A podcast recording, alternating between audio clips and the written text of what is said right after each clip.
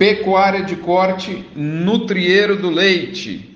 Esse é o nosso tema da semana aqui para o nosso mini front.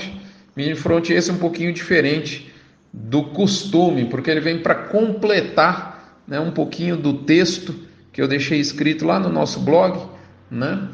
É, e esse e esse áudio, né? Às vezes algumas coisas fica melhor por áudio, né? Mais dinâmico, né? Mais fácil da gente ser didático, né? É, então eu escolhi dessa forma, lembrando a você, como você já sabe, mas não custa lembrar que esse mini front chega com, a, com o apoio das nossas empresas parceiras aqui do front, MSD Alflex, Fibro, Probif, UPL, Cicobi Cred Goiás, Agropecuária Grande Lago gerente de pasto e Asbran. E daqui uns dias, um novo companheiro no rol das empresas parceiras aqui do Front. Aguardem. A dica que eu vou dar é Tifton. Daqui uns dias a gente fala. Pessoal, é... eu sobre o mercado, eu deixei lá no blog para você. A grande notícia da semana é que esse movimento de, de preços para baixo encontrou um fundo.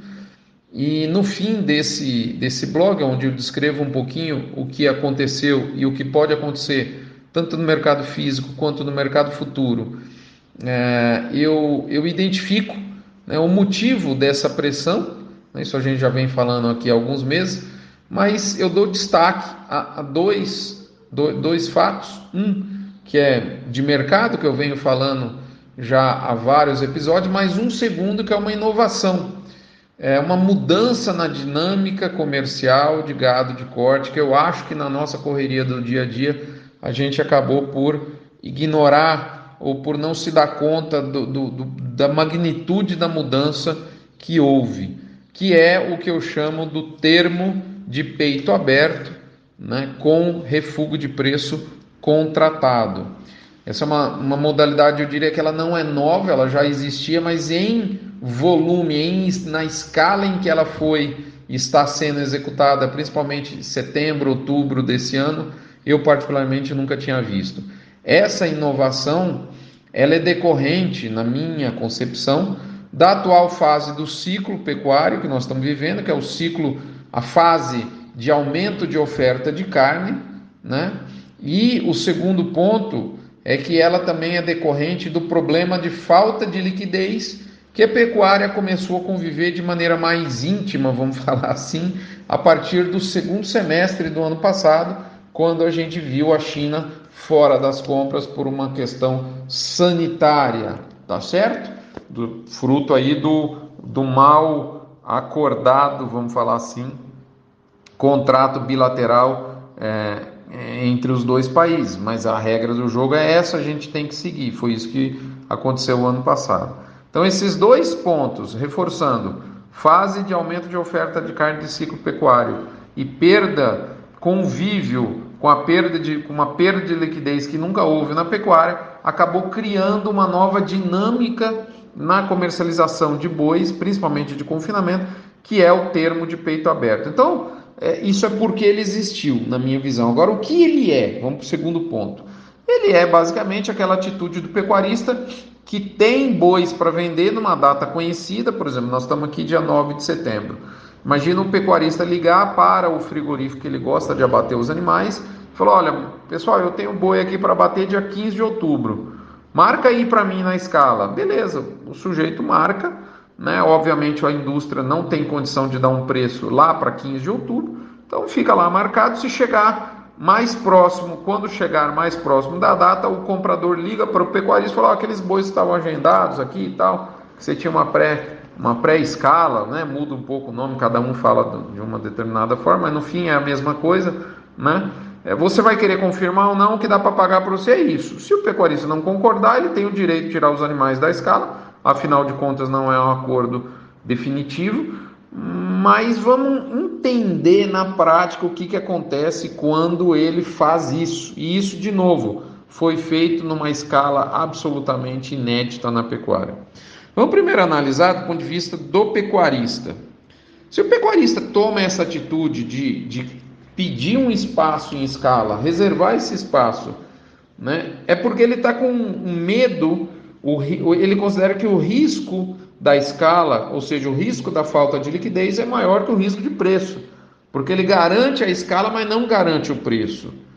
Né? Isso faz mais sentido ainda para o boi confinado e mais sentido ainda quando a gente tem é, uma, uma dieta mais cara, como é o caso esse ano. Segundo ponto que eu raciocínio por parte do pecuarista é que esse pecuarista tá é, aquela história, né? Cachorro mordido por linguiça tem medo de, é, de cobra, tá certo?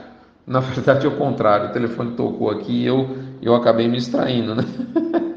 Cachorro mordido por cobra tem medo de linguiça, tá bom? É assim que funciona. Então, como houve uma dificuldade grande no ano passado por falta de liquidez, o pecuarista é, tem essa, é, como a gente gosta de falar aqui em Goiás, essa requeima, né? Ele está muito preocupado com, com o que pode acontecer e acaba marcando a escala. É, terceiro ponto, é, na ausência de contrato, é, no fundo, no fundo, isso indica uma oferta do pecuarista para, para a indústria sem nenhuma contrapartida. Né? Ele não, a não ser o próprio, o próprio, a própria escala marcada. É, esse, esse fato, que é o quarto ponto aqui que eu raciocínio em relação ao pecuarista, o pecuarista acaba tomando essa atitude, um dos motivos é porque o boi confinado, o poder de barganha do pecuarista é extremamente reduzido, para não dizer que é nulo, principalmente num ano como esse que a gente está. É, quinto ponto, Via de regra, esse boi de escala marcada sem preço definido, ele não tem proteção na bolsa, nem, nenhuma. A maioria dos pecuaristas não se protege. Ah, mas a bolsa tem problemas, o indicador, a gente tem tratado muito desse assunto aqui, eu sei disso. E eu reforço o que eu já disse. Mesmo com esses problemas, a bolsa ainda é um terreno que nos permite alguma proteção e eu não consigo fazer confinamento sem proteção contratada. É o meu jeito de, de, de, raciocinar, de trabalhar, não quer dizer que é o jeito certo, mas eu prezo pela segurança. Sexto ponto, vamos pensar aqui. Ah, mas se o pecuarista não gostar do preço que o, que o, que o comprador vai oferecer daqui a um mês, ele pode tirar os bois da escala. Mas vem cá, se o pecuarista pôs esse, essa reserva, fez essa reserva de escala, né, é sinal que ele gosta de abater naquela planta, tá certo? Porque ele não vai fazer essa reserva num lugar que ele não gosta de abater. E, e é sinal que ele quer mitigar o risco de escala. É, faz sentido ele voltar para o mercado aos 45 do segundo tempo para enfrentar o risco que muito antes ele já não queria correr e ainda caindo no risco de abater numa planta que ele não gosta. Né? Então, assim, não faz sentido. O cara que. O pecuarista que, que se dá ao trabalho de faz, tomar essa atitude, isso não é uma crítica, é aqui nós estamos fazendo aqui uma reflexão, é sinal que ele não quer estar no risco de escala. Então, ele é, não faz nenhum sentido ele voltar para esse risco aos 45 do segundo tempo. Muito antes do jogo terminar, dos bois ficarem prontos, ele já não queria correr o risco. Por que ele vai querer correr aos 45 do segundo tempo? E o pecuarista que travou, esse, que travou essa escala com o frigorífico que é parceiro, o frigorífico não vai oferecer um preço abaixo do que ele está pagando no mercado. Então, se ele, se ele, na prática, não aceitar a escala que ele previamente reservou, ele vai encarar o mesmo preço, provavelmente uma indústria que ele não gosta de abater, onde ele tem menos relacionamento. Então, não faz sentido esse refúgio via de regra, que eu quero dizer que ele, na verdade, ele não é exercido na prática.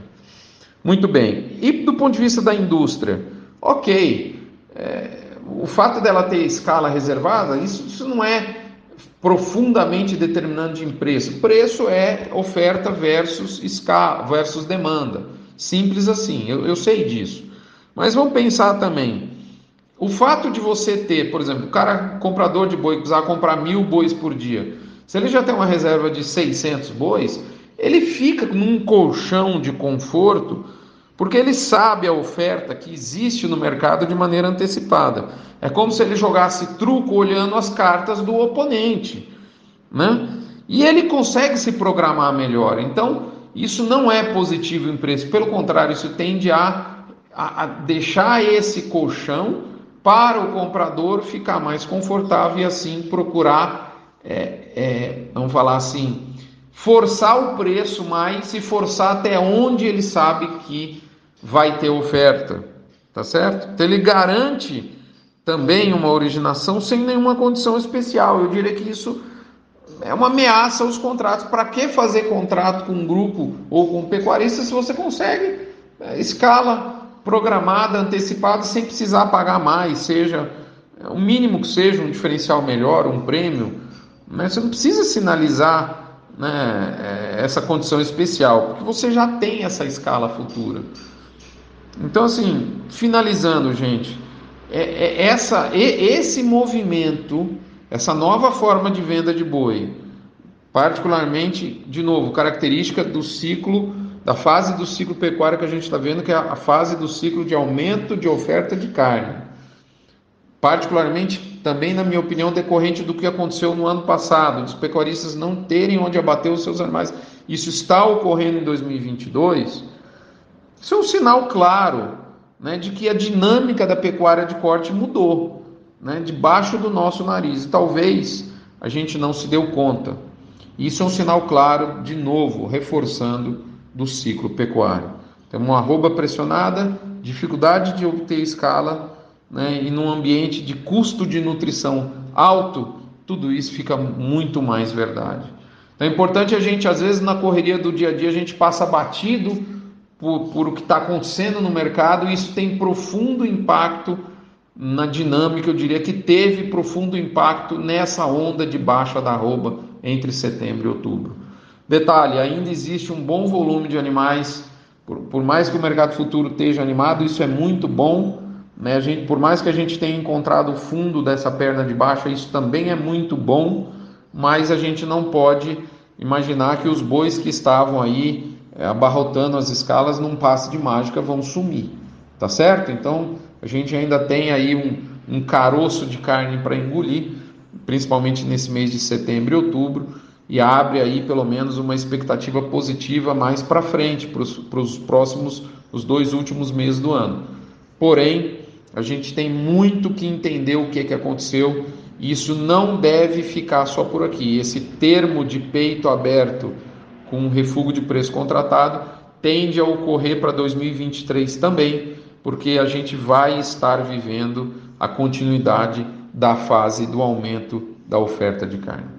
Importante a gente raciocinar, portanto. Um abraço, fiquem com Deus, até a próxima semana. Muito obrigado. Nos vemos por aqui. Na próxima semana vamos aqui deixar claro qual é o nosso novo companheiro, né, que, que traz aí para gente o Tifton 85, para a gente ter uma mais uma uma possibilidade de, de, de forragem de qualidade dentro das nossas propriedades. Um abraço, fiquem com Deus, até a próxima semana, nos vemos por aqui. Até lá!